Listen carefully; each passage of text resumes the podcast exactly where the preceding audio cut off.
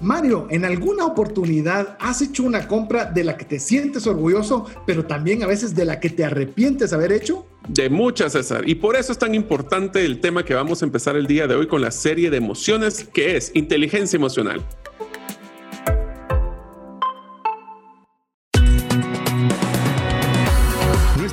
Va más allá de los límites naturales. Nuestro objetivo, darte herramientas que puedan ayudarte a tomar decisiones financieras inteligentes. Somos trascendencia financiera.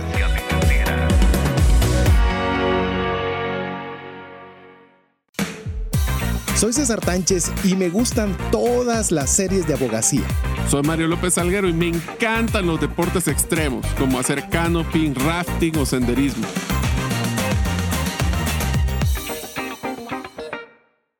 Hola, te saluda César Tánchez y como siempre es un verdadero gusto poder contar con el favor de tu audiencia en un programa más de trascendencia, un espacio donde queremos proporcionarte herramientas que te ayuden a tomar buenas decisiones financieras.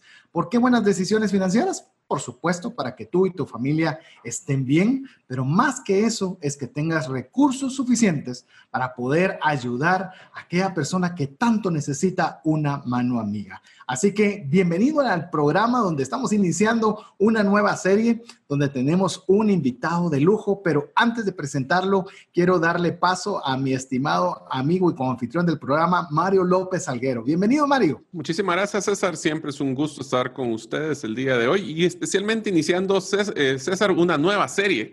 Estas series han sido pues trascendentales, no solo por el hecho de que estamos creando un nuevo estándar ahora, cada vez nos estamos sorprendiendo de la audiencia que estamos logrando conseguir con estas series y también con un refresh que fue bastante bueno, la verdad, nos gustó muchísimo. Si no lo han escuchado, cómo utilizar WhatsApp Business, es una herramienta de WhatsApp para negocios especialmente, lo pueden ver en el episodio anterior, pero al final creemos que estamos entrando a unos lugares bien interesantes de ayuda hacia nuestros oyentes, así que muchísimas gracias y hoy empezamos una nueva serie que tiene que ver mucho con emociones que hoy por hoy son complicadas, porque ahora ya no tenemos que ver no solo físicamente, sino ahora digital.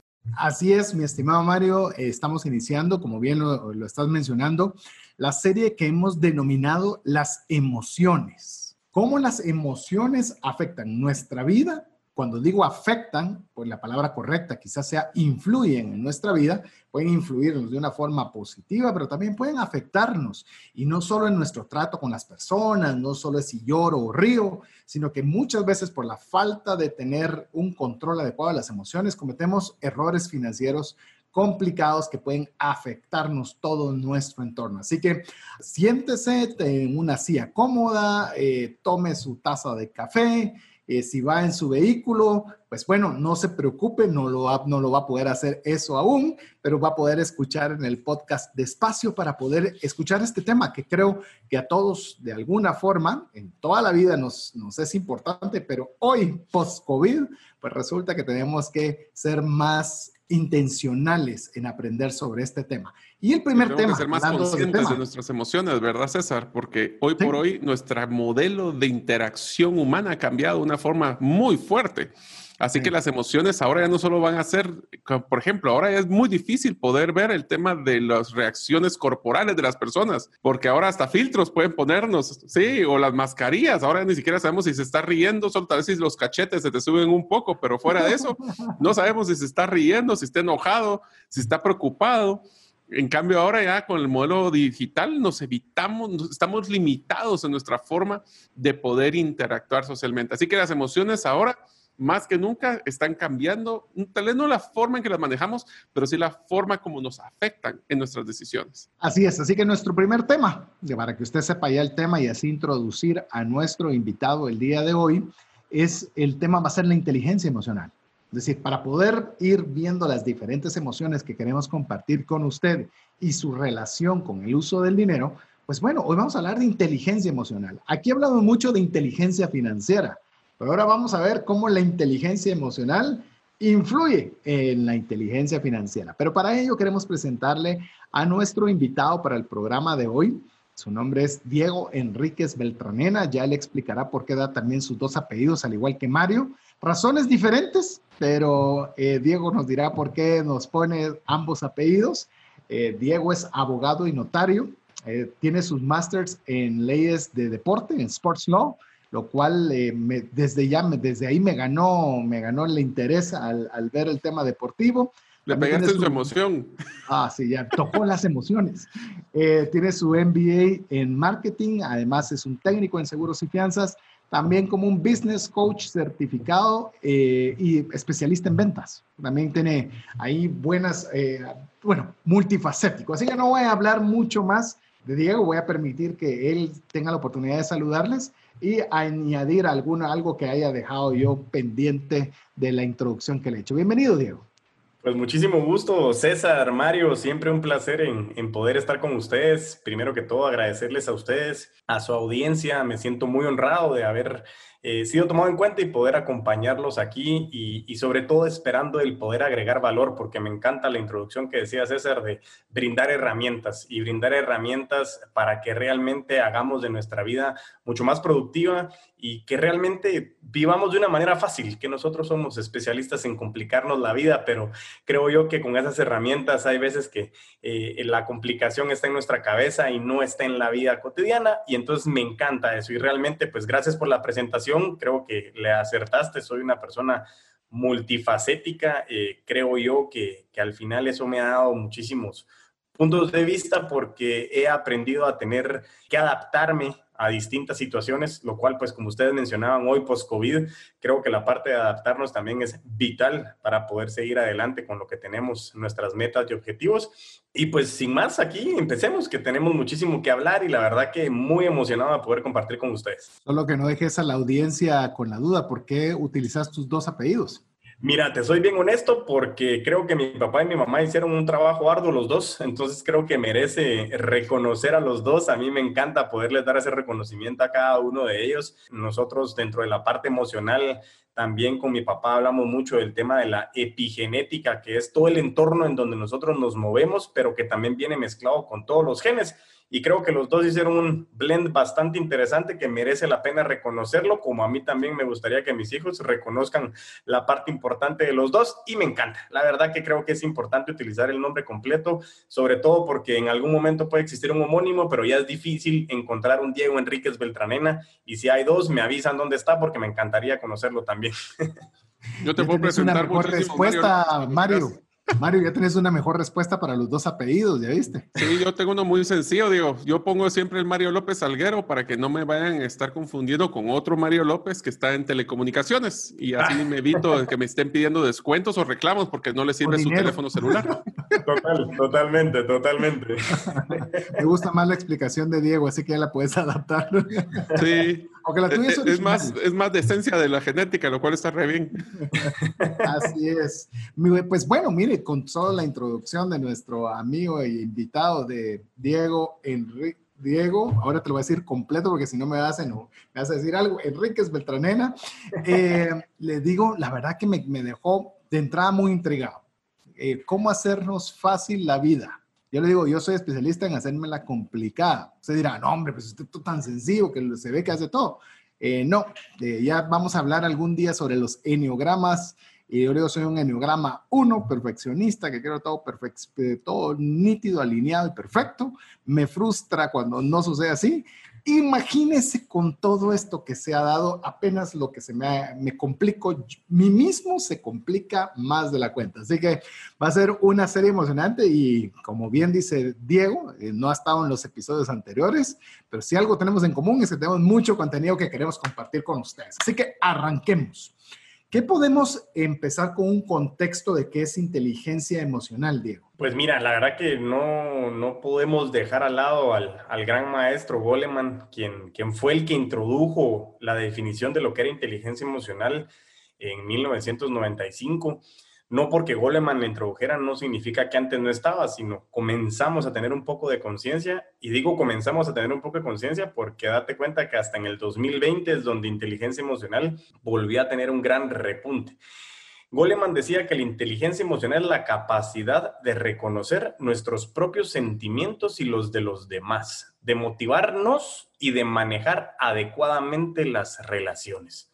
Esa es una pequeña definición de Goleman que tiene un sinfín de contenido, pero principalmente la introducción y para hacerlo mucho más fácil es qué capacidad tenemos como seres humanos de saber cuáles son nuestras emociones y nuestros sentimientos para poder afrontar situaciones. Y Diego, te voy a decir una situación bien interesante con la inteligencia emocional. Realmente las personas eh, ahora en las empresas y en las instituciones, especialmente los que somos, pues los que hemos estado en algún momento de dependencia, yo una de las cosas que he visto durante tanto año que estuve en recursos humanos es que las personas que desarrollaban mejor su concepto de inteligencia emocional les iba mejor en el desarrollo profesional. ¿Pero por qué? No tanto porque reconozcan las emociones de las demás personas, sino que ellos lograban, no se autopermitían el secuestro emocional de su situación. Ese secuestro emocional, a mí siempre me ha gustado ese concepto porque sí, muchas veces nuestras propias emociones nos juegan en contra el concepto de inteligencia emocional también es cómo me adecuo yo a las emociones de los demás. Y ese, ese proceso de camaleón, como que fuera un camaleón, donde yo me estoy adecuando constantemente a los demás, le logra a uno pensar antes de reaccionar. ¿Qué es lo que has visto que ha sido el impacto más grande de inteligencia emocional en el mundo laboral. Ahora te toca ser coach muchas veces de personas que están trabajando. ¿Y cómo es que has visto eso que está desarrollándose dentro de las empresas? Mm, excelente pregunta, Mario, y creo que vale la pena mucho lo que decías tú de ese tema de secuestro emocional, porque la inteligencia emocional, nosotros eh, en la empresa, en la consultora con la que trabajamos con mi papá, hablamos de un ejemplo bien sencillo. Eh, si alguien ha tenido la, experiencia de viajar en avión o alguna vez han visto alguna película, algún avión en donde hay algún cambio de presión en la cabina, ¿qué sucede? Bajan las máscaras, ¿no? Bajan las máscaras. Y dentro de, las, eh, dentro de los temas de seguridad, cuando están explicando en esas medidas de seguridad, te dice qué tienes que hacer primero. Ponerte la tuya antes de ayudar a otros. Exactamente. Y eso precisamente es una analogía muy buena de lo que tú estás mencionando principalmente como ese secuestro emocional. ¿Por qué? Porque nosotros tenemos ese mal sentimiento de querer ser salvadores de todos y se nos olvida salvarnos. Y eso que tú dices es muy importante. Y eso te decía, la analogía es ponte primero la mascarilla tú porque si se la quieres poner a alguien más, más, puede ser que ni siquiera tú puedas salvarte. Y entonces comenzamos a decir, la inteligencia emocional es un momento de introspección. Y ahí es donde, ah, pre-COVID, pre, pre COVID si lo quieres ver, aunque ya ahorita ya estamos en una situación otra vez normal, ya sabrán de qué normalidad estamos hablando, pero cuando alguien se subía al carro, a mí me gusta, estoy con un coachí y le digo que normalmente, ¿qué es lo que hacen cuando se suben al carro? Entonces le digo, mira, ¿qué es lo primero que haces cuando te subes al carro? Pues me subo al carro, prendo el vehículo, me pongo el cinturón y prendo el radio. Ah, ok, perfecto, eso me parece genial, pero ¿alguna vez han preguntado o han podido vivir un trayecto de su camino manejando sin radio? Y la gente se siente ansiosa porque le da miedo escucharse. Y créeme que es más normal de lo que, de lo que pareciera. Yo hablo con la gente y me dicen, eh, me siento como que me hace falta algo, porque les da miedo escucharse. Y tenemos miedo a mí mismo, como diríamos aquí en el programa. Totalmente, total, miedo a mí mismo. Y eso que tú dices, literalmente con la pregunta que me hacías de cómo ha afectado en el entorno laboral es si nosotros no tenemos la habilidad de conocernos, de permitir saber quién es Diego Enríquez Beltranena para mí, porque no solo puedo venir yo a decir, bueno, le quiero poner la mascarilla a alguien más o le quiero poner o quiero ayudar a alguien más sin yo saber qué es lo que quiero hacer como objetivo principal. Cuando me cambiaron a mí las situaciones de inmediato, es totalmente válido que al principio nos sentíamos como que, ah, me quedé en casa, sí, no sabemos qué pasó, que estamos acá, que bueno, nos quedamos en casa a ver qué pasa, pero poco a poco la inteligencia emocional fungió un papel muy importante porque se quedaron en casa no solo tú, te quedaste tú, te quedaste tu esposa muchas veces, se quedaron tus hijos todo el día. 24 horas. Tenías que trabajar. ¿Cómo trabajabas? ¿Qué pasaba cuando estabas en tu reunión con tus superiores o con tus pares y de repente aparecía tu hijo o ladraba el perro o lloraba el bebé o la esposa, ayúdame Diego, apúrate? O sea, todas esas cosas tienen un impacto emocional y créeme, ha sido bien difícil porque desde el punto de vista de quienes tienen a cargo personal, como desde el punto de vista de quienes están respondiendo ante alguien más. Ha sido un cambio bien duro, aunque realmente eh, puede tener soluciones mucho más sencillas, pero hoy por hoy ese es el enfoque principal que hemos podido vivir. Sabes que te voy a decir solo un comentario, César, rapidísimo, para que se ría nuestra audiencia, pero yo he escuchado muchísimas de las personas que primero me han dicho, miren, nos hace falta el tráfico, nos falta el tráfico, porque era un momento de poder estar desconectado, era mi pausa entre lo de trabajo y la casa. era como, como una desintoxicación mental donde dejábamos el equipaje emocional de la oficina para llegar a la casa o viceversa. Y el segundo que, tema que es interesantísimo es que me han dicho muchos, mira, yo no sé por qué, pero ahora mi esposa cree que porque estoy en la casa eh, no estoy trabajando. Entonces, de que mira que necesitamos componer la gotera, que mira que necesitamos...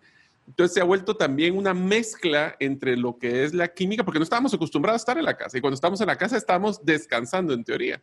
Ahora que estamos tanto tiempo, se ha vuelto una dinámica interesante, ¿verdad, César? De hecho, con lo que estás mencionando, ya imagínate para extrañar el tráfico si tenés que estar en una situación así de necesidad de inteligencia emocional muy alta. Y no, los, no estoy criticando a nadie, simplemente todos pues, estamos pasando momentos complejos, ¿verdad?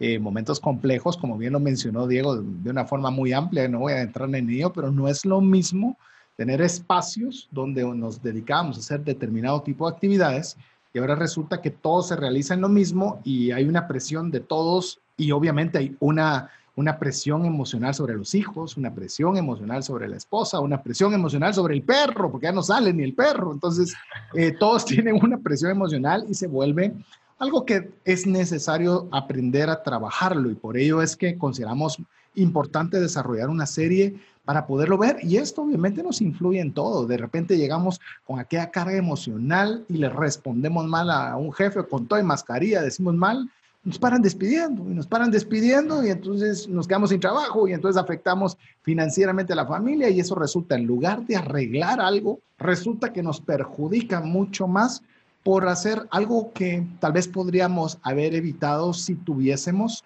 las herramientas para tener esa inteligencia emocional. De hecho, quiero añadir en, esta, en esta, este preámbulo que estamos haciendo para entender el concepto de la inteligencia emocional. Eh, Diego, mencionaste sobre esta definición, que llamemos que Daniel Goldman realizó, en la cual decía que es la capacidad de conocerte, de controlar tus propias emociones, pero también de controlar las ajenas.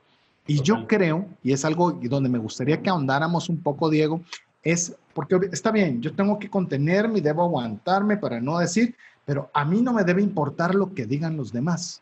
La verdad se oye muy bien, pero es falso. Realmente somos seres sociales y hoy más que nunca post-COVID, o llamemos en la etapa posterior a saber el conocimiento del COVID, nos estamos dando cuenta que nos hace falta de interactuar con las personas, nos falta abrazar, nos falta eh, hablarles personalmente, nos hace falta expresar sentimientos. Entonces, el, yo creo, y, y corrígeme si mi apreciación inicial está mal, pero el decir no me importan las emociones y no me importan lo que digan los demás, creo que es un error cuando estamos pensando en el, en el manejo inteligente de las emociones, Diego.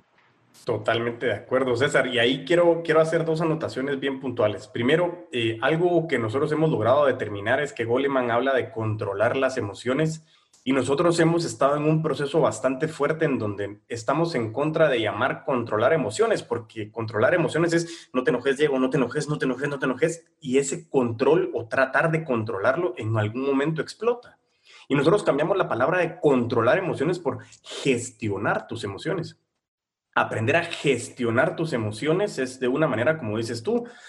Hay, una, hay un estudio que habla de que el cerebro humano toma una decisión de 6 a 9 segundos antes de siquiera que tú la hagas. Y el ejemplo que tú decías, le contesté mal a mi jefe. Si tú tienes esa capacidad de estar consciente en el momento, 6 a 9 segundos antes de que lo insultaste, podrías haber pensado qué puede suceder, qué es lo que está pasando, qué es lo que tengo que hacer, cómo me siento. Y yo no tengo que decir, mira, César, eh, no, yo no estoy enojado, no, yo te puedo decir, mira, yo estoy muy molesto con la situación, estoy muy incómodo con la situación. Y ahí comenzamos con lo principal que decías de, de, comenzar a diferenciar las emociones y los sentimientos, porque la emoción es lo que existe, ¿sí? Es, es, esa sensación de, de, la emoción es ese amor, la emoción es ese miedo, pero el sentimiento es la reacción química del cerebro, que de ahí viene la palabra sentimiento, es cómo nos hace sentir esa emoción. Y entonces ahí empezamos a gestionar las emociones, porque yo no puedo decir, yo puedo estar enojado, puedo estar feliz, puedo sentir amor, pero ¿qué es lo que te hace sentir? Y por eso ahí empieza lo primero de decir, bueno, ok, la inteligencia emocional hoy es principalmente cómo tener esa conciencia, esa introspección de cómo me está haciendo sentir la situación. ¿Por qué? Porque si yo primero levanto la mano ante mí y digo, Diego, me siento molesto con la situación, ok, ¿Qué te molesta? Mira, la verdad que me molesta esto y esto y esto. Ah, ok. ¿Y qué podemos hacer ante esa situación? Entonces comienzas a gestionar tus emociones para tomar mejores decisiones. Yo te diría de que es, es bien interesante. La verdad es que está muy buena, Diego, porque una de las situaciones más difíciles cuando las personas explotan es esa acumulación. Y yo diría de que uno de los retos más grandes que existen ahora en un mundo digitalizado es tener esas válvulas de escape para soltar esas o sea, es como una descarga. Yo, usualmente lo verás como cuando te están cargando y te ponen varios bultos. Seguís poniendo bultos y cuando sentís aquella carga que ya no puedes aguantar. Pero el reto es entonces cómo podemos llevar esas, esos momentos para quitarnos esas cargas para poder recibir otras. O sea, siempre es un proceso de, de subir y bajar yo te diría de que uno de los factores cuando yo estuve en recursos humanos que yo me fijaba muchísimo era ese control emocional de fluidez, porque todo te va a afectar, o sea, no, estemos, no, no queramos mentirle a la audiencia diciéndoles, es que lo que tienen que poner es una barrera que, nadie, que no le va a afectar nada. eso no pasa.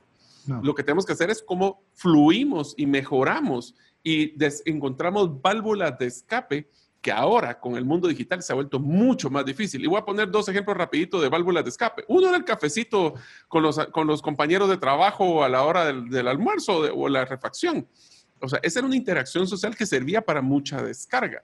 El otro, aunque no lo crean, y lo decía Diego, era la radio o escuchar un podcast o escuchar, como en el caso de nosotros en trascendencia financiera, porque nos servía como para tener una descarga de todo eso para no estarla acumulando. Y el tercero que me da risa es que yo digo de que las personas más ocupadas son las que mejor inteligencia emocional tienen. ¿Y sabes por qué? Porque no tienen tiempo para andar cargando tanto bulto, como que si ya, ya lo coloqué, no, ya tengo que tirarlo porque me viene el siguiente. Entonces, esos son unos conceptos que a mí me gustó mucho cuando estuve en el mundo de recursos humanos. De hecho, Mario, yo creo que obviaste también uno, o quiero añadir uno, no es que obviaste, sino creo que vale la pena añadir el deporte. Totalmente. Si usted se sentía eh, que, que necesitaba descargar de una forma correcta, pues iba, hacía ejercicio, hacía algún tipo de deporte y tenía una forma de poder sacar mucho de eso que tenía ahí adentro, pero ahora, eh, y se ve que el tema del deporte va a ser uno de los más lejanos todavía de que realmente puedan reactivarse pues hacia la nueva normalidad. Entonces, ese manejo constante de emociones, si nosotros no nos tomamos el tiempo de aprender, y, me voy a poner como primero, porque ya le dije, enneograma 1, perfeccionista, más esta situación todavía más complejo de cómo podemos tener herramientas que nos ayuden, comenzamos a tomar decisiones erróneas. Y cuando, como, como hemos platicado, el tema del dinero abarca todo. O sea, le abarca, no estoy diciendo que lo sea todo, ni que sea lo más importante, pero todas las decisiones conllevan plata. De alguna forma, si usted se quedó ahí acostado y dijo, hoy no gasto dinero, hoy no gasto dinero, depreció su colchón, usó un foco, eh, si almorzó, pues utilizó, o sea, está utilizando plata. Entonces, cuando nuestras emociones también no están comenzamos a tomar incluso ideas descabelladas, aceleradas, porque la misma carga que está mencionando Mario, el montón de bultos que nos estamos poniendo encima, pues tiene también su precio, ¿verdad, Mario? Así es, así que yo sí quisiera que en el próximo segmento Diego nos dé unas recomendaciones de cómo poder desarrollar esa inteligencia emocional, porque esto es, yo supongo, Diego, de que esto es como un músculo, ¿verdad? No es como que vengamos ya prediseñados para poder aguantar el montón de estrés, sino que hay que irlo practicando. Entonces, tal vez para terminar este primer episodio, esta primera sección, danos una recomendación rápida, Diego, de qué podríamos hacer. Yo creo que de las recomendaciones principales, tú la dijiste, es este, esta, esta escucha de podcast que en lugar de tener, yo no digo la música es fenomenal, esos, esas válvulas de escape, tu inteligencia emocional, pero la primera, el primer tip o la primera herramienta que te doy es escucha, lee, eh, comienza a investigar y adquiere nuevos conocimientos para poder cuestionarte a ti mismo de que la realidad no es absoluta. Y cuando comienzas a cuestionarte, comienzas a decir, bueno, sí, el, el mundo tiene 7 billones de personas, o sea, ¿será que yo tengo la única visión válida o existirán otras? Pero ahí comenzamos a decir, tienes la capacidad de soltar y decir, ok, yo prefiero tener paz a tener la razón, comencemos realmente a comenzar a cuestionar. Yo lo que invito es, comiencen a cuestionarse qué es lo que están haciendo y sobre todo para qué lo están haciendo. Porque ahí van a comenzar a escuchar para que sigamos en la siguiente sección, que la pregunta que venía César de cómo involucran a las otras personas es, hoy por hoy esta situación digital, esta pandemia, como la querramos llamar, trajo algo muy bonito, que es la colaboración exponencial, porque la distancia nos hizo necesitar a más gente, porque sí, te pudiste quedar en casa y pudiste trabajar, pero tenías que mandar algo, tenías que ir a traer algo, tenía, ah, ah, ¿quién te ayuda? Ah, ahí tenemos que comenzar a ver de que la colaboración exponencial requiere el involucramiento de otras personas. Yo recomiendo hoy por hoy que se comiencen a cuestionar para qué están haciendo lo que están haciendo. Y si usted hace tan solo ese ejercicio, amigo, amiga, se va a dar cuenta que no va a tener muchas respuestas. Y va a decir, ¿y realmente para qué lo hago? ¿Por qué estoy haciendo esto? Y este es el objetivo de poder tener esa inteligencia emocional, que podamos descubrir las razones y el por qué hacemos lo que hacemos y si es algo que no nos gusta, pues también comenzar a aprender cómo poderlo erradicar o algo que sí nos gusta, ver cómo lo podemos aumentar. Así que le dejamos este tiempo para que usted pueda escribirnos al WhatsApp de Trascendencia Financiera más 502 59 19 05 42 y así ser parte de nuestra comunidad a través de ese medio. Recuerde que cuando usted nos escriba nos y de una sola vez nos añada su listado de contactos para garantizarse recibir información de nuestra parte. Mientras usted nos escribe, lo dejamos con noticias importantes para usted. Hola, te saluda César Tánchez y tengo una pregunta para ti. ¿Te gustaría ir más rápido y más lejos en tus finanzas? ¿Te gustaría tener finanzas saludables y mantenerte así? Esa es la razón por la cual te animo a que tú puedas profundizar cinco pasos para una vida abundante y feliz a través de leer este libro con el mismo nombre, más rápido y más lejos en sus finanzas. Estoy convencido que este libro te ayudará a establecer tu propósito, a liberarte de gastos y de deudas y de muchas herramientas que serán importantes para que puedas tener una vida abundante y feliz. Puedes adquirir este libro en las principales librerías de Guatemala y si tú vives fuera de las fronteras de nuestro país, puedes hacerlo a través de Amazon en versión digital o en versión física. Espero que tú puedas disfrutar de esta experiencia para tener una vida abundante y feliz. Decisiones financieras diligentes que honran a Dios y provean recursos para nuestras familias y prójimo. No sé si usted está contento, si usted está preocupado, pero hoy estamos hablando de la serie Las emociones en las cuales específicamente el día de hoy, tanto su servidor César Tánchez, Mario López Alguero, Diego Enríquez Beltranena, estamos compartiendo con usted el tema de la inteligencia emocional si bien algo podemos compartir, yo le puedo decir, yo tengo mucho que aprender y de lo cual espero que usted también pueda obtener herramientas que le ayuden a poder entender cómo las emociones tienen injerencia, no solo en sus finanzas personales, sino en toda su vida. Así que arranquemos de una sola vez, no sin antes recordarle que nos escriba y sea parte de nuestra comunidad a través de WhatsApp al más 502 59 19 0542. Escríbanos si nunca lo ha hecho, solo déjenos su nombre y su apellido y con eso le incluiremos para que usted reciba toda la información relacionada con el programa. Muy importante, añádanos en sus contactos, guarde el teléfono, el número en su teléfono para garantizarse que pueda recibir información de nuestra parte. Diego, cuando estábamos hablando de distintos conceptos que nos estabas compartiendo, uno en lo particular que creo que lo mencionaste para muchos, pero a mí me cuesta, es el tema, me cuestan muchos, pero este en particular de los que has mencionado, el tema del silencio, eh, el poder quedar un ratito la mente tranquila. Mario dijo que las que manejamos mejor las emociones somos los que estamos más ocupados.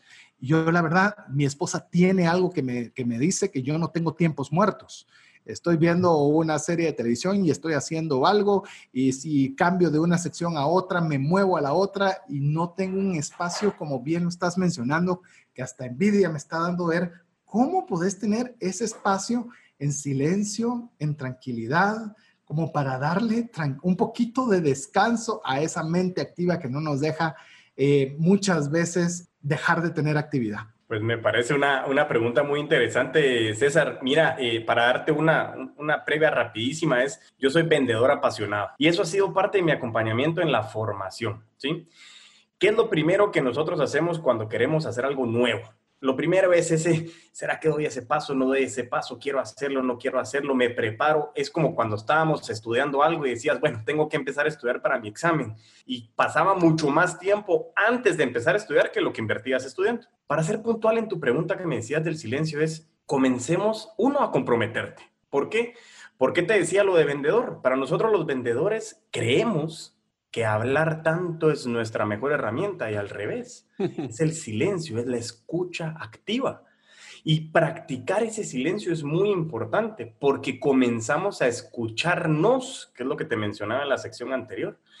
¿Qué es lo que yo le recomiendo a nuestra audiencia? Un tip excepcional es, agarran una hojita de papel, agarran un lápiz, dense en un momento para meditar, porque realmente, como les decía, ese sentimiento de querer salvar a todos y no darnos nuestro tiempo es empieza con un minuto o empieza con cinco minutos. Hasta muchos de los relojes inteligentes de ahora tienen aplicaciones para que te tome 60 segundos para ti. Hazlo con un minuto y vas a ir pudiendo practicar. ¿Qué es lo que quiero hacer? Quiero que empieces con ese minuto a cerrar tus ojos y te enfoques única y exclusivamente en tu respiración. Y cuando comiences a hacer eso, comiences a escribir qué te hace sentir, qué estás pensando, qué pasa en tu cabeza. Entonces termina ese minuto y dices, bueno, ¿cómo me sentí?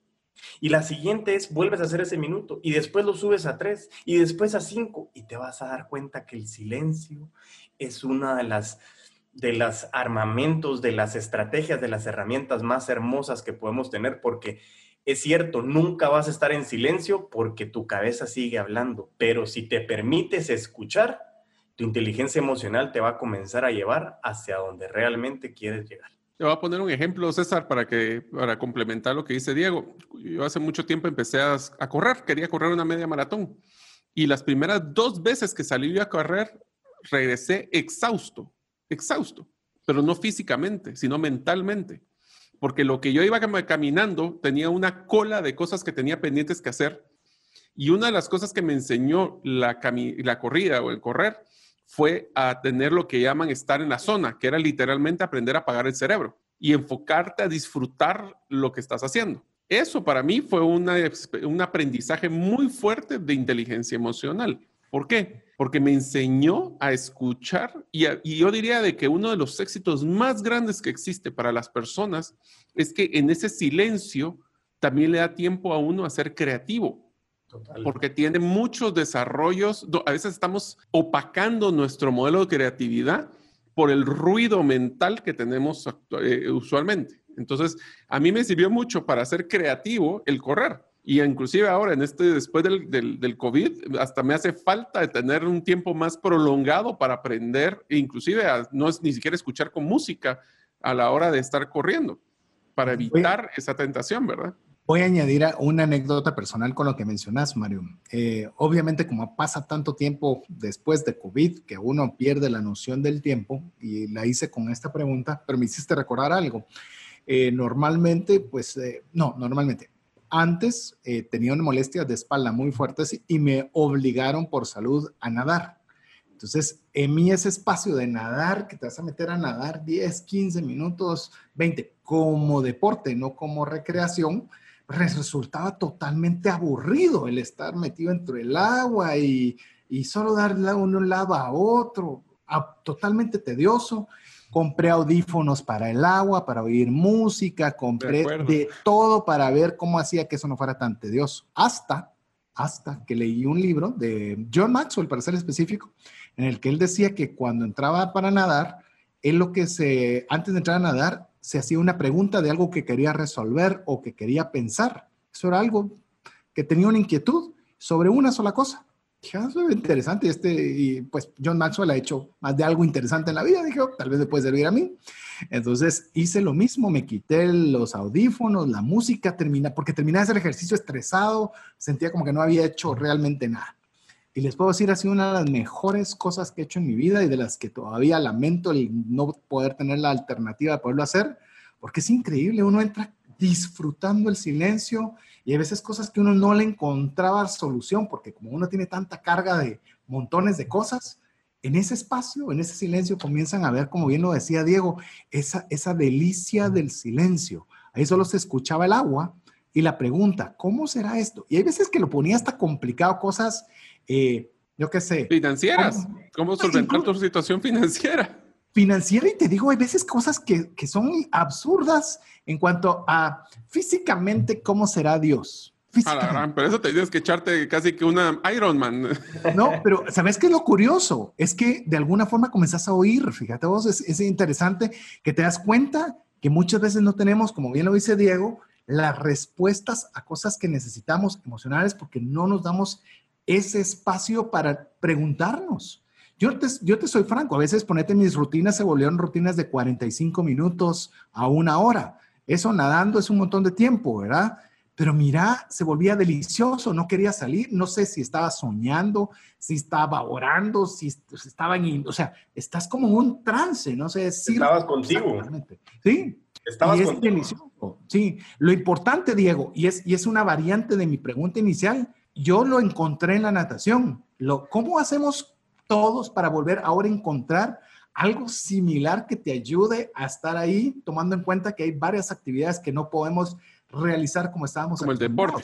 Sí, totalmente. Yo como te decía, a mí me encanta, recomendaciones principales es piérdete en la lectura.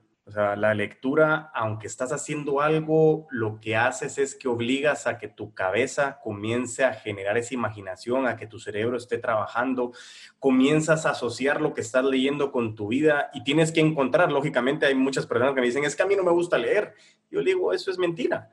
No has encontrado cuál es la lectura que te apasiona, pero hay gente que le fascinan las novelas históricas, otros las novelas de amor, otras la parte solamente histórica, no sé, hay muchos, muchas maneras de poder encontrar esto, pero yo te digo, puedes encontrar, a mí me apasiona el deporte, yo lo comparo, yo uso todavía la bicicleta muchísimo, hago mis trayectos en bicicleta, aprovecho a veces para ir sin audífonos, otros días para ir escuchando podcast, pero en, en general yo la recomendación es que comiences a tomar acción en tu vida. Y lo más importante, ¿por qué te decía con el papel y el lápiz? Es porque como bien decía Mario, estamos en una época súper digital pero digital a morir. Hoy sí realmente estamos viviendo que la tecnología es espectacular y tenemos que aprovecharla. Y se nos olvida muchas veces que cuando escribes, comienzas a mandarle señales a tu cabeza. Entonces, como tú decías con la natación, como tú decías con la corrida, Mario, yo lo que invito hoy, precisamente, eso es apasionante. Y cuando alguien más lo ve, dice, ah, qué ordenado tu cuaderno o tu agenda. Y uno así como que, pero es tu orden y es tu manera de, de, de, ir ordenando esos archivos en la cabeza. ¿Sabes qué? Invito yo a la audiencia a que se arriesguen. Y yo les hago una pregunta. ¿En esta vida tú veniste a jugar a ganar o simplemente a jugar a no perder? Porque el resultado puede ser el mismo, pero hay un factor que realmente va a diferenciarse y que es un factor muy importante en la parte financiera. Y esa diferencia es el riesgo. ¿Estás dispuesto a arriesgarte a ver qué viene de creatividad en tu cabeza hoy por hoy? Porque la pandemia, no me gusta hablar de ese tema, pero nos hizo obligar a parar y a escucharnos. Hoy te invito a que tú tomes ese riesgo, te tomes un minuto y comiences a escribir cómo te sientes. Y te aseguro que te va a gustar tanto que ese minuto, como decía César, en lugar de nadar 15 minutos, se volvió una hora y vas a comenzar a darte cuenta que estar contigo mismo es una de las cosas más apasionantes que hay en esta vida.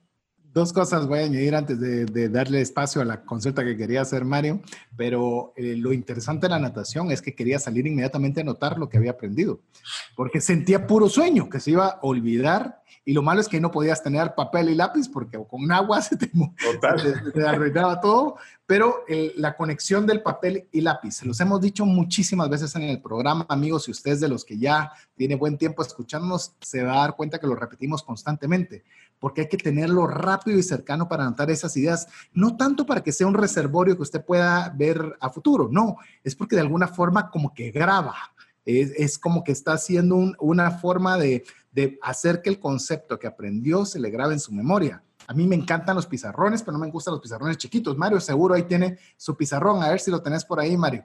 Pero su pizarrón, yo también tengo esa costumbre, vea su pizarrón todo rayado, no estaba planificado que lo enseñara, pero si usted lo pudo ver, está todo rayado. Yo tenía, me moví de oficina, si usted puede haber escuchado los recientes podcasts, y tenía un pizarrón grande. Ahora en la nueva oficina tenemos cuatro, es decir, y del tamaño pared, ¿sí? es decir, para que puedan podemos expandir todas nuestras ideas, poder aprovechar a sacar toda esa revolución que está dentro de esta mente para poderlo expresar. Como, para mí eso era inteligencia, pero ahora veo que es parte de la inteligencia emocional que nosotros sentimos. Totalmente. Y ahí solo quiero añadir algo, Mario, disculpa. Como tú decías, César, no sé si a ustedes les ha pasado alguna vez de que quieres contarle algo a alguien que tienes en tu cabeza y cuando lo comienzas a decir, la primera vez no tiene sentido no lograste ordenarlo en tu cabeza y dijiste una cantidad de cosas que dices, bueno, pero después de que lo dijiste comienzas a ordenarlo. Pero eso lo haces con alguien más. Precisamente la escritura es eso, es hablar contigo mismo en donde tiras todas esas ideas y comienzas a ordenar los archivos en tu cabeza y cuando funciona, no sé si ustedes se recuerdan de Tetris, tenías que encontrar la manera perfecta en que encajaran las piezas. De eso se trata la vida. Es inteligencia emocional, es cómo haces que las piezas encajen para encontrar ese tú para qué. Eso es lo que quería agregar. Buenísimo. Y ahora te hago una pregunta, Diego, puntual, y es que esto suena muy interesante, que estamos tratando de manejar las emociones que nosotros mismos gestionamos, o sea, el mí mismo, ¿verdad? Que siempre lo hemos platicado. Pero quisiera que... Solo un paréntesis, Mario. Esta es la serie de mí mismo, ¿este? Sí, sí, total. El, mí mismo hoy es el, el, el estelar de la serie. Exacto. Entonces ahora la pregunta que quisiera es, ¿cómo podemos enseñarle a mí mismo a manejar el bombardeo externo? Porque aquí estamos hablando de, ya hablamos de lo que es el interno, que es como auto observarnos, cómo autogestionar nuestras emociones. Pero obviamente eso sería muy bien si estuviéramos en un, estamos en una cúpula o en una burbuja pero nosotros estamos constantemente siendo bombardeados por situaciones externas, depresión, las cuentas, las deudas, la presión en el trabajo, la incertidumbre. ¿Cómo podemos ir desarrollando esa resiliencia emocional? acabo de inventar el término, pero ese concepto de poder manejar mejor nuestras emociones. Y te voy a poner con un ejemplo y te dejo ya dar tus recomendaciones una de las cosas que yo creo que desarrollé fuertemente, y te lo digo por auto, autosanidad, fue que cada vez que yo tenía una situación difícil, que mi jefe me estaba regañando, que un cliente estaba insatisfecho y estaba reclamando, que mis hijas estaban reclamándome porque no llegué temprano, y una de las cosas que aprendí fue a siempre hacerme la pregunta, desde el momento que sentía yo el golpe emocional, hacerme la pregunta, ¿qué me están queriendo decir? No cómo me lo están diciendo qué me están queriendo decir. Y eso me ayudaba siempre a autorregularme a esa ese bombardeo emocional del otro lado para pensar siempre que cada situación tiene un aprendizaje. ¿Qué recomendaciones les podrías dar a los oyentes de cómo desarrollar ese tipo de habilidades? Buenísima la pregunta, Mario. La verdad, buenísima la pregunta y, y, te quiero responder con una analogía. ¿Alguna vez a ustedes les han escrito por WhatsApp o por correo en mayúsculas? Sí. Sí. Están gritando. Exactamente. Ese es, una, ese es un prejuicio que tenemos. Que sí, que algunas veces es cierto, sí, pero no necesariamente. Que me estén hablando en mayúsculas, y eso lo aprendí mucho con mi papá. Él de repente comenzó a escribir en mayúsculas. Pero ¿por qué me estás gritando? Y aquí la recomendación es la siguiente. Como hablamos mucho del silencio, eh, yo les quiero recomendar un libro. No sé si ustedes han tenido la oportunidad de leer el libro de Ismael Cala, que se llama El Poder del Escucha apasionante lectura de Ismael, de, de, dónde vino él y a dónde lo llevó la escucha. A mí me cambió la vida desde el punto de vista de las ventas y personalmente porque me comencé a dar cuenta que nosotros tenemos mucho que decir y poco que escuchar. Y comienzas a, a leer muchas de las cosas con relación al tema que dice, bueno, realmente a nosotros nos dieron dos orejas y una boca. ¿No será que eso viene a dirigir de que tenemos que escuchar el doble de lo que hablamos? Y ahí es la primera recomendación. Antes, como tú lo dijiste precisamente, en el momento en que nos dicen algo de que nos mandaron un correo, de que recibimos un WhatsApp, de que nos, nos alegaron algo, nos comentaron algo, queremos responder de inmediato y queremos ser espontáneos y comenzamos a responder mucho esa enfermedad que tenemos los latinoamericanos, que es la esquizofrenia. ¿Y por qué la esquizofrenia? Es que lo que pasó, es que lo que pasó, es que lo que pasó. Eso está bueno, fíjate. Entonces, es, eso, lo hablamos ahí con, con, mi viejo y es, eso es aprender a parar. De verdad, date el tiempo de, antes de responder, antes de, de, decir lo que tú quieras decir, es como decías tú, tómate, literalmente no es, no es ilógico cuando decían eh, tienes que contar hasta 10, pero no es para que se te olvide, sino es qué pasó, qué está pasando, qué, qué, qué te están diciendo, qué quieres. no reaccionar.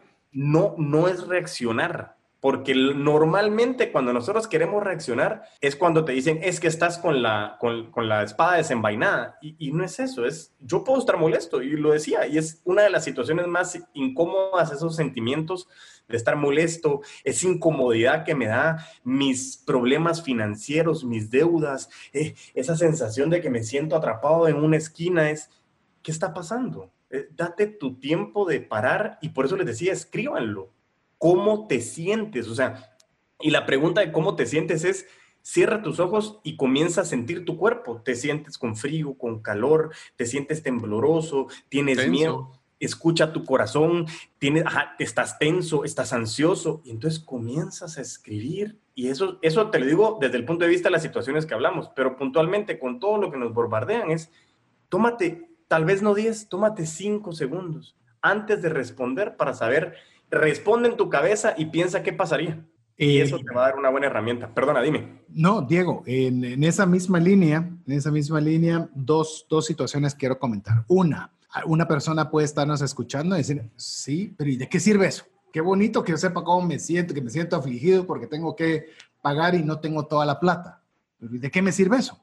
Porque a veces nosotros tendemos, y vuelvo a decirle amigo con mucho respeto, amigo, amiga, yo poniéndome como primero, de decir, eh, sí, pero eso no soluciona nada. Y a veces tendemos a minimizar el poder de la inteligencia emocional en ayudarnos a solucionar problemas que creemos que únicamente se solucionan o con dinero, o con el ascenso, o conseguir lo que yo quiero.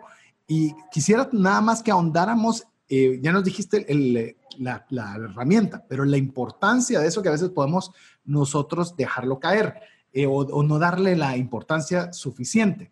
Que la quiero unir con esto para que me des tu opinión. Estamos hablando, cuando hablamos de inteligencia emocional, estamos hablando, mencionaste la palabra gestionar. Y para gestionar debemos trabajarlo. ¿Para no ser qué? Para no ser reactivos. Es decir, un bebé nace reactivo. Llora porque tiene frío, llora porque tiene hambre, llora porque quiere ir al baño, llora porque le cambia el pañal. Es decir, no hay filtro. O sea, simplemente es una explosión de emociones, las cuales traslada tal cual la siente y conforme vamos creciendo y madurando, comenzamos a gestionar esas emociones. Entonces mi pregunta es dividida en dos, Diego. Una, ¿qué relevancia tiene? Porque la gente podría pensar que no lo es. Y dos, ¿cómo esa relevancia eh, vamos a, a dejar de reaccionar menos para gestionar más? Buenísimo. La respuesta es bien puntual, César yo le hago la pregunta a la audiencia de que piensen en alguna situación en la que se sienten bien empoderados, en su trabajo, en su casa, en donde se sienten de verdad que están manejando las cosas bien, que saben que si hacen tal cosa el resultado puede llegar a ser este, en donde se sientan muy cómodos y que comiencen a, cerrar sus ojos y decir cómo se sienten en esa situación. Precisamente eso es la relevancia de poder tomarte el momento en las situaciones contrarias en donde te sientes incómodo, en donde no sabes qué hacer frente a muchas cosas en la vida, es para, comienza a ordenar las piezas. Y por eso a mí el coaching me fascina, porque el coaching al final es una guía en donde nosotros buscamos influenciar a los coaches y nosotros decimos que para nosotros liderazgo es influenciar y la diferencia entre persuadir e influenciar es que la persuasión es obligar al otro a hacer lo que yo quiero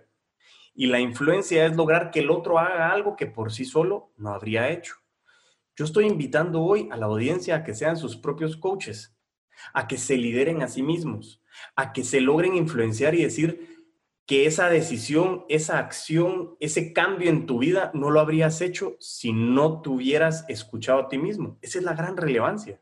Que si te das el tiempo de escucharte, como tú lo encontraste en la natación, como Mario lo encuentra en, en correr, son esos momentos que la relevancia es, nosotros no podemos venir por la vida y decir, bueno, ¿quién va a llegar primero? ¿Quién va a ganar? Eh, otro libro que le recomiendo es el Infinite Game de Simon Sinek. La vida es un juego infinito. ¿Quién dice quién gana y quién pierde? Eres tú. ¿Cuál es tu definición? ¿Qué quieres y para qué lo quieres hacer? La relevancia de escucharte y de gestionar tus emociones, emociones, perdón, es realmente que te sientas autorrealizado. Y yo le hago muchas veces preguntas a los coaches o a mi misma familia, mi mismo diría, y les diría yo es, ¿eres feliz? Y la respuesta tiene que ser bien sencilla, es un sí o un no, y no por qué y sí por qué. Y hasta esta pregunta, ¿eres feliz? Esa es la respuesta a la primera parte de la, de la pregunta. Y la segunda, ¿me la puede refrescar, César? Sí, como este tema logramos salir de la fase de que soy un bebé a un adulto de que pasamos de solo ser reactivos a ser eh, gestores. Me gustó la, palabra que usaste. Y ese, para mí, es el proceso clave, según, según muchos estudios, pero me dirás si es correcto y si son válidos, pero atribuyen el éxito, llámese el éxito para quien sea, como sea, dinero, ascensos, carros, casas, sueldos, puntos, en la inteligencia emocional en un 80% sobre la inteligencia valga la redundancia, intelectual.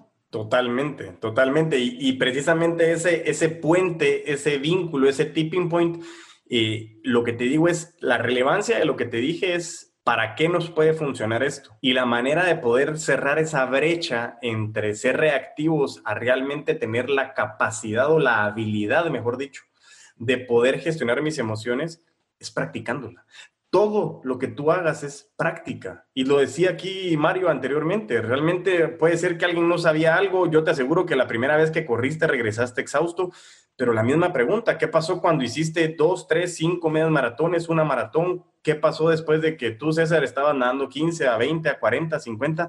Todo es cuestión de práctica. Pero ¿qué es lo que pasa? Ahí viene la palabra primordial, que es el otro recurso importantísimo, que sí no hay manera de recuperarlo, que es el tiempo.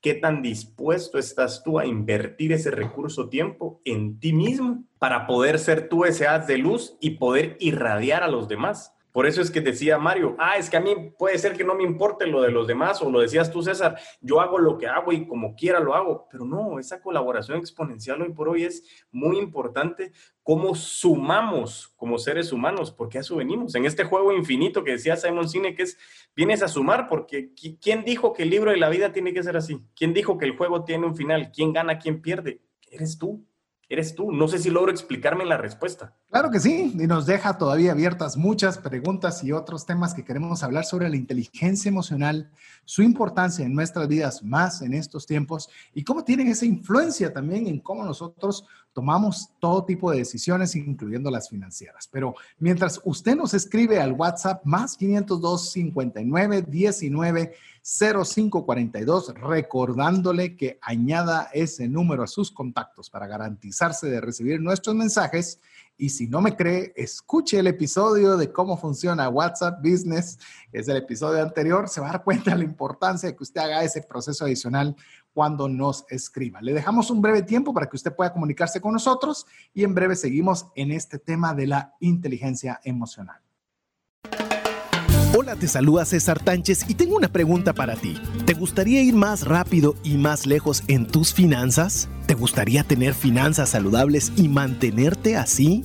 Esa es la razón por la cual te animo a que tú puedas profundizar cinco pasos para una vida abundante y feliz a través de leer este libro con el mismo nombre, más rápido y más lejos en sus finanzas. Estoy convencido que este libro te ayudará a establecer tu propósito, a liberarte de gastos y de deudas y de muchas herramientas que serán importantes para que puedas tener una vida abundante y feliz. Puedes adquirir este libro en las principales librerías de Guatemala y si tú vives fuera de las fronteras de nuestro país, puedes hacerlo a través de Amazon en versión digital o en versión física. Espero que tú puedas disfrutar de esta experiencia para tener una vida abundante y feliz. Mensajes vía WhatsApp 502 59190542. Muchas gracias por contar con el favor de su audiencia. Nos esmeramos mucho. Sabemos que usted tiene muchas alternativas de podcast, de radio, de cualquier otra posibilidad de poder dedicarle su valioso tiempo. Por ello nos esforzamos de darle el mayor valor, las mejores herramientas para que usted pueda tomar decisiones financieras con inteligencia. Y por esa razón no podíamos obviar la necesidad que tenemos de poder aprender a tener inteligencia emocional. Esa inteligencia emocional que, como lo hemos visto, nos abarca distintas áreas de nuestra vida pero también influyen de una forma directa sobre cómo usamos el dinero. Y ese es el espacio que queremos dedicarle en esta recta final para poder ver cómo, de forma a veces consciente y muchas veces inconsciente, tomamos decisiones afectadas por nuestras emociones, algunas que nos ayudan y algunas que nos afectan.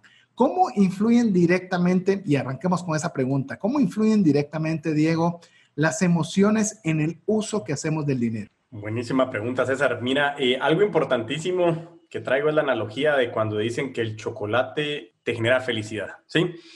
¿Y por qué dicen que el chocolate genera felicidad? Es porque el chocolate, al comerlo, libera cierto químico en el cerebro llamado endorfinas, que es lo mismo que se libera cuando hacemos ejercicio. Entonces, a veces es más fácil comer chocolate que hacer ejercicio, ¿verdad? Pero algo bien interesante con el dinero y con el uso del dinero es que en el momento en que tú estás en el previo a comprar algo y cuando lo compras en ese preciso momento, la reacción química del cerebro, que son esas emociones, libera endorfinas. Yo le pregunto a ustedes y a la audiencia también, ¿no les ha pasado alguna vez de que llegan, están emocionados, compran algo y cuando salían de la tienda o lo compraron dicen, ¿y para qué lo compré? Esa situación, eso es la falta de tener esa conciencia emocional y eso nos pasa muchas veces, como dices tú, Mario. Y te das cuenta realmente, como insisto, no me gusta hablar de la pandemia, pero le estoy hablando de la parte muy positiva, es que nos vino a enseñar. ¿Realmente necesitábamos tantas cosas como las que teníamos? ¿Realmente necesitábamos tener 27 horas al día, y es una analogía tonta, pero 27 horas al día ocupados? ¿O valía la pena darnos un poco más de tiempo a nosotros y a nuestra familia, que sabíamos que era importante, pero no nos estábamos dando el tiempo a parar? ¿Por qué hago esta breve introducción? Porque cuando nosotros no tenemos una gestión de, nuestra inteligencia emocional, comenzamos a malutilizar el recurso dinero. ¿Por qué? Porque vamos esos micromomentos que nos dan satisfacción, emociones positivas o esas emociones positivas escondidas porque no supimos analizar qué es lo que queríamos hacer. Y si tú quieres conseguir algo, hablábamos de que yo quiero conseguir un nuevo vehículo, quiero conseguir una nueva computadora, siempre hay que hacerse una pregunta de ¿para qué la quieres? O sea, ¿qué es lo que quieres alcanzar con esa computadora? Porque es válido, quieres estatus, es válido, quieres funcionalidad, es válido, porque te encanta la marca, es válido pero todo tiene que venir de un cuestionamiento. Y por eso quiero que de verdad no se les olvide esa parte de las endorfinas cuando hacemos esa compra, porque les aseguro que cuando vayan a hacer la siguiente compra dicen, mm, ¿será que lo necesito? Y entonces ahí la primera parte de la inteligencia emocional en el recurso dinero, específicamente en el tema de las finanzas y las finanzas personales, es cómo estás tú buscando, qué vacío emocional puedes llegar a tener que lo quieres llenar comprando algo. Y ahí te digo algo bien importante y de la inteligencia, de la inteligencia emocional nace. ¿No han visto ustedes algunas relaciones, padres con hijos, parejas, amigos, líderes, en general, que lo que buscan es, te quiero regalar algo físico para reconocerte un buen trabajo o te quiero decir que te, que te quiero mucho y te doy algo material? Y muchas veces lo que podríamos hacer es realmente expresar nuestras emociones. Una buena palmada en la espalda, un muy buen trabajo, un te quiero mucho, un abrazo en silencio. Y esas cosas se han desprestigiado con el paso del tiempo y eso nos comienza emocionalmente a llenar esos vacíos emocionales con cosas materiales. No digo que no sean necesarias, pero créeme que hoy por hoy la emoción es tan importante en la gestión de nuestro dinero y por eso yo te estoy invitando a que seas consciente de las emociones y qué quieres con esas emociones. No sé si logro responder la duda. Sí, inclusive yo eh, invitaría a todos nuestros compañeros y nuestros amigos de los oyentes que eh, regresen y busquen un podcast, un episodio de nuestro podcast sobre ventas por, o compras por Internet. Y ahí le dábamos una estrategia que ahorita me recordé perfectamente, que era cuando uno va a comprar por Internet, la recomendación número uno es nunca lo compre de un solo. Lo deje en su carrito, lo deja una noche y al día siguiente, si todavía es tanta la gana de comprar, entonces ya lo compra.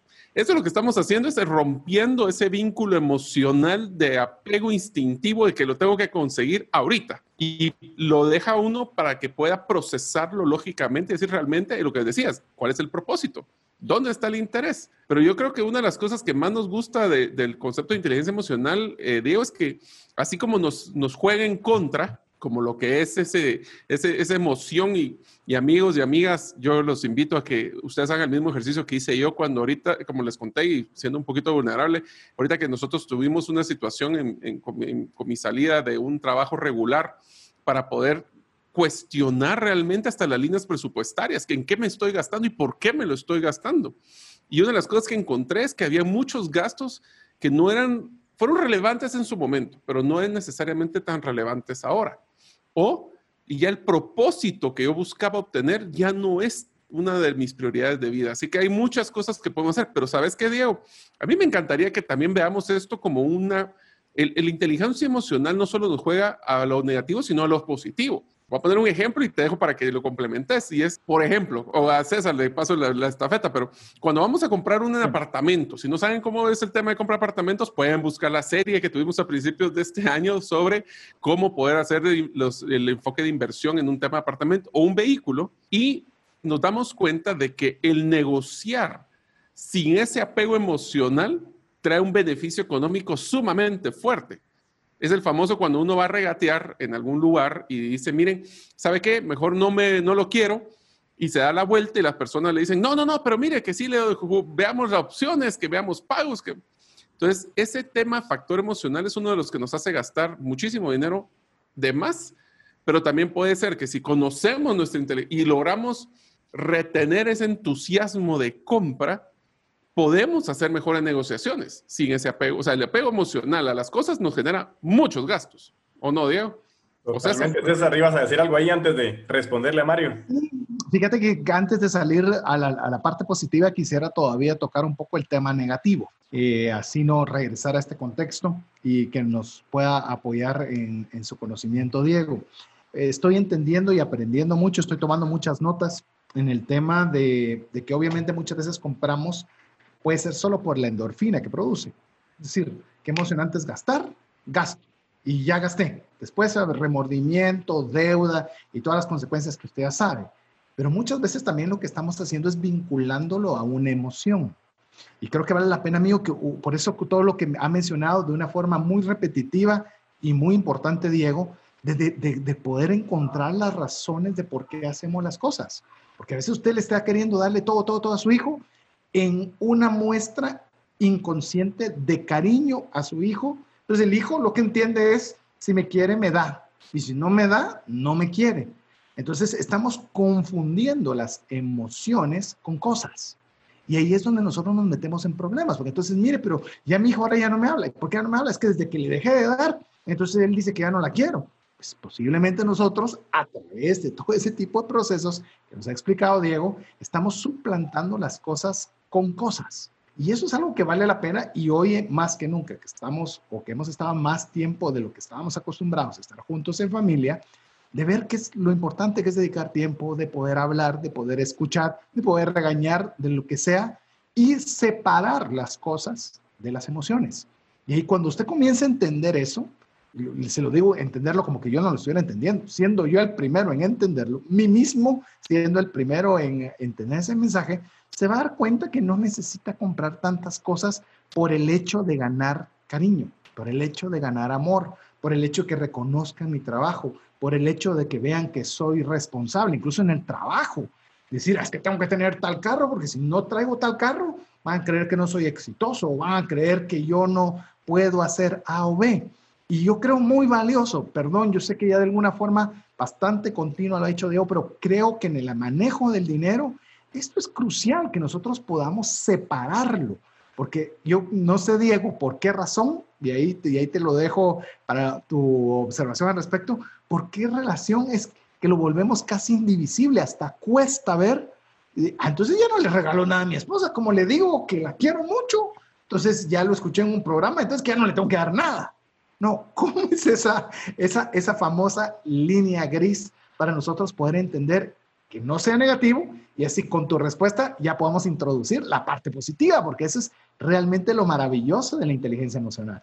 Buenísimo, César. Y, algo bien importante, creo yo que, son los enfoques positivos y negativos, pero vale aquí decir que la inteligencia emocional no es ni buena ni mala, es, es depende de qué quieras gestionar. Y aquí vale la, la, la importancia de mencionar dos cosas. Primero, cuando hablamos de inteligencia emocional, y no lo hemos mencionado, pero sí es muy importante la palabra ego y ese ego que tenemos todos nosotros, que, mi papá lo llama como ese mono con hambre de que siempre quiere más, siempre quiere más, y ese ego de, de se, se, puede reflejar en ese victimismo de, ay, yo por qué no lo tengo, es que pobre yo trabajo y no tengo esto, o en ese, o en ese ego autoritario. Hay muchísimas cosas que ese ego, si no estamos conscientes, la inteligencia emocional nos puede jugar en contra. Y la, y la pregunta que tú decías de por qué todo está correlacionado, César, es, la verdad, a, mí me, me, encanta analizar todo desde el punto de vista de las ventas, porque ese es, ese, es, es mi mundo, a mí me apasiona. Y desde el punto de vista de las ventas, estamos siendo bombardeados constantemente por un mundo consumista. ¿Sí? O sea, hoy por hoy todo está relacionado y hay una frase que dicen, nosotros compramos emocionalmente, pero justificamos racionalmente. Y eso es lo que decimos. Todo está relacionado con que nos están bombardeando constantemente de que esto es lo nuevo, que esto es lo mejor, que esto ya no está, eh, esto ya no sirve, que esto es obsoleto, que eh, la nueva moda es esta con el tema de influencers, en un montón de cosas que son sumamente válidas. Pero por eso yo invitaba a ustedes y a la audiencia que realmente, como decía Simon Sinek, la vida es un juego infinito Aquí quien tiene que tomar la decisión de qué quieres hacer de tu vida eres tú.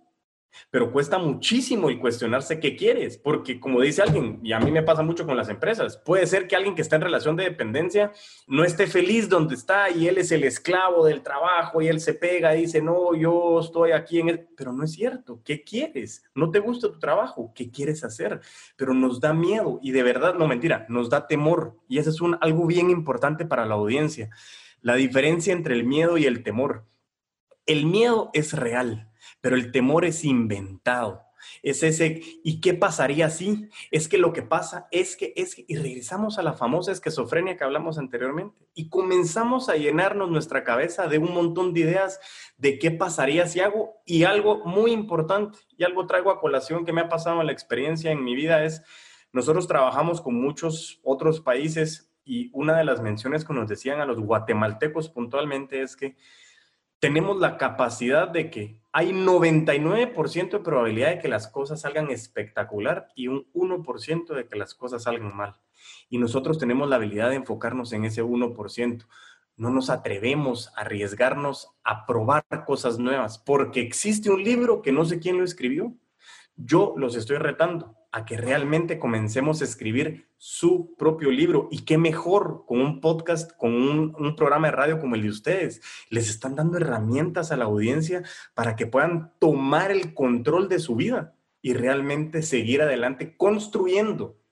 Porque venimos a este mundo a construir, no simplemente a vivir lo que alguien me diga, un libro, alguien más. ¿Qué tienes tú? Y te aseguro que si te das el tiempo, vas a comenzar a construir edificaciones impresionantes a través de las herramientas que en este precioso podcast nos están dando. De hecho, ya para hacer el, eh, ahora sí, el crossover, dirían los para trasladarnos de lo negativo a lo positivo, me gustó muchas gracias ese concepto de que la diferencia entre miedo y temor, porque a veces dice, ah, es que a mí me da miedo regatear o me da miedo negociar. No, a veces tenemos un temor, es algo infundado que no lo imaginamos y a veces nos perdemos oportunidades porque no tenemos la inteligencia emocional de decir, ¿qué es lo peor que me puede decir?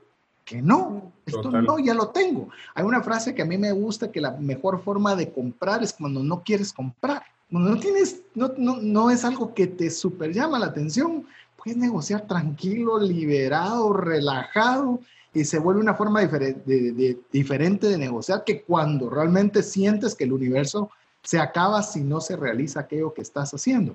Entonces, ¿cómo podemos utilizar? Y aquí viene de vuelta la pregunta, Diego, ya vimos la parte cómo nos puede afectar en el tema del dinero. ¿Cómo podemos aprovechar la inteligencia emocional para tener ventajas en el uso del dinero?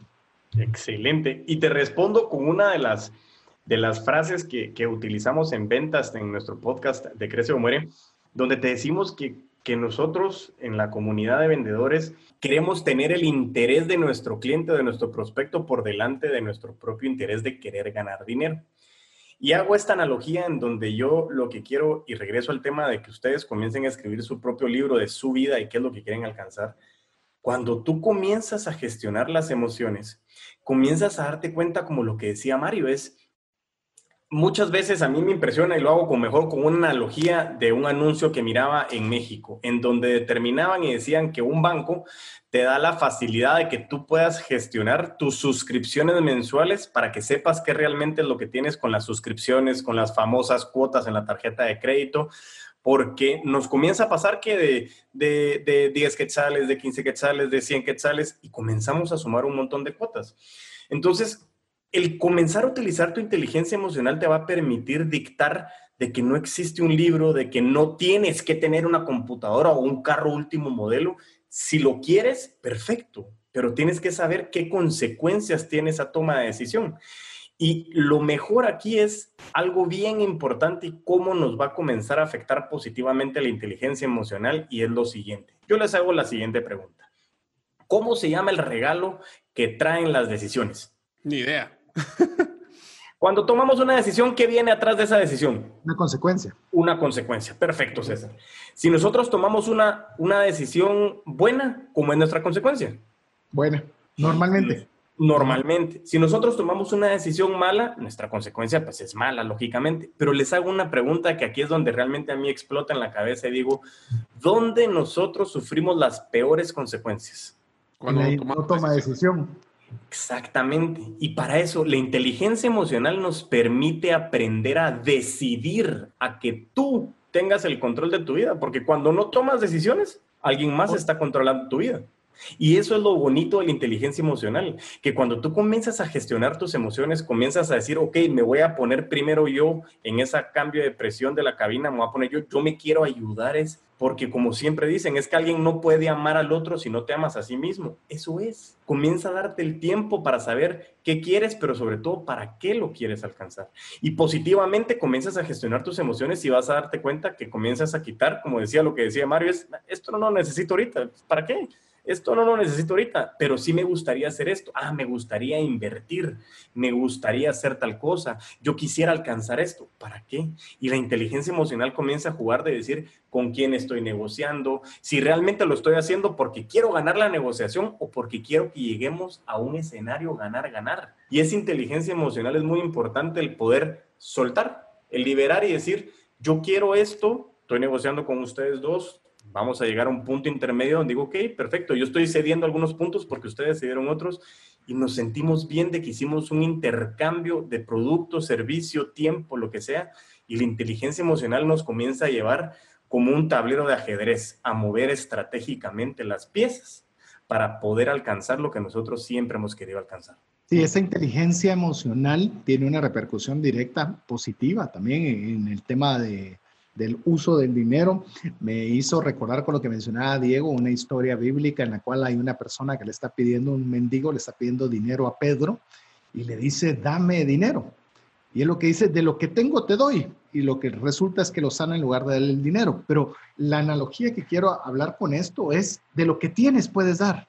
No puedes dar de lo que no tienes. Y muchas veces nosotros esperamos demasiado a otras personas. Recuerden, todos somos obras en construcción. A veces queremos que nunca nos dañen personas que están dañadas. Yo soy una persona dañada, todos los que estamos hemos sido dañados de una u de otra forma. Entonces no podemos tener una expectativa más allá de lo que realmente es una realidad, que todos somos obras en construcción y lo que tenemos que hacer es una mejor obra de construcción para tener algo que poder proporcionar y poder dar, porque las emociones nos van a influir. Mario, estábamos conversando antes, antesito de iniciar el programa, que nosotros tenemos una inversión particular en criptomonedas, la mía por mi personalidad, por mis emociones, puedo mantener una cantidad de dinero por algún tiempo y no preocuparme por eso, pero tu esposa y la mía, que les abrimos una cuenta, eh, una lleva semanas, otra lleva días y están encima de nosotros como, ¿qué está pasando? Entonces, eso es saber incluso cómo usar tus emociones dependiendo hasta una estrategia de inversión, Mario. Y te diría de que uno de los factores más importantes para ser un inversionista eh, exitoso es el manejo de emociones, porque todos los, todas las inversiones pueden subir o bajar. Es saber en qué momento, lógicamente, uno puede decir hasta aquí quiero ganar o hasta aquí quiero perder. Uno. Y dos, saber que las fluctuaciones en nuestra vida, olvídense de inversiones, en nuestra vida siempre va a haber altibajos. La pregunta es hacia dónde queremos ir y qué propósito queremos cumplir, como lo que menciona Diego. Y yo solo quisiera mencionarte, Diego, una, una diría que una de las herramientas más importantes que he identificado en inteligencia emocional que ayuda muchísimo, especialmente con manejo de clientes, y es empatía, que es ponernos en los zapatos del otro. Sí, pero ¿qué significa ponernos en los zapatos del otro? O sea, puedes sentir los sentimientos que el otro no lo puede hacer porque no estoy viviendo la expresión. ¿Cómo podemos usar la empatía para poder mejorar esa inteligencia emocional? Qué, qué, qué, qué, increíble, buena pregunta. Y te respondo desde el punto de vista de las ventas y me dirán así como que necio, digo, pero para mí todos somos vendedores, todos vendemos algo, posición, relación, eh, imagen, lo que sea. Y yo te lo resumo en la palabra rapport, eh, Mario, porque el rapport para mí es la sumatoria de tres elementos. Confianza, respeto y empatía. ¿Por qué? Porque, insisto, la colaboración exponencial es, tú puedes hacer muchas cosas solo, pero ¿qué, qué es parte importante cuando haces un viaje? Tú antes que, bueno, cuando nos, cuando nos dejaban salir, ahorita puedes hacer viajes cercanos, pues, pero de todos modos, cuando hacemos un viaje siempre dicen de que hay un alto porcentaje que es contar cómo te fue en tu viaje. O sea, 50% es lo que hiciste, el otro 50% contar esas historias. Y eso es lo bonito de viajar. Cuando yo te digo eso es, la vida es un constante viaje y es tener empatía de la otra persona y eso es desde momentos en de que si voy en el tráfico y alguien se me metió y me puedo prender de la bocina, insultarlo o decir, bueno, tal vez él lleva un poquito más de prisa, no hay ningún problema, llegaré un minuto, dos minutos antes o después, ¿en qué me va a cambiar? Pero voy a gestionar mi emoción de por qué voy a insertarle cosas negativas en mi vida. El tener la capacidad, el tener la habilidad, ese es el coeficiente emocional, es qué capacidad tienes tú de poder gestionar tus emociones y no ser reactivo. Y eso es con todas las personas, constantemente. Estamos aquí virtualmente o estaríamos sentados en un estudio, como sea. Estamos nosotros en el tiempo de ustedes, cómo se sienten, qué están viviendo. Cada uno es una obra en construcción, como decía César. Cada uno tenemos muchísimo que dar. Y lo más bonito es que obras en construcción aisladas normalmente no suman mucho, pero cuando comenzamos a sumar, yo te aseguro que las mejores inversiones, las los mejores momentos, todo, todo, todo suma cuando estás con más personas y empáticamente tienes respeto, confianza y te unes a esa persona a poder llegar a un punto medio de negociación. Eso emocionalmente y soltar y decir, aquí estoy y que tenga que pasar lo que tenga que pasar conscientemente, creo que es una, es una respuesta muy importante a lo que mencionabas de la empatía. Y qué buena forma de utilizar esta última aportación que nos hace Diego para cerrar el programa.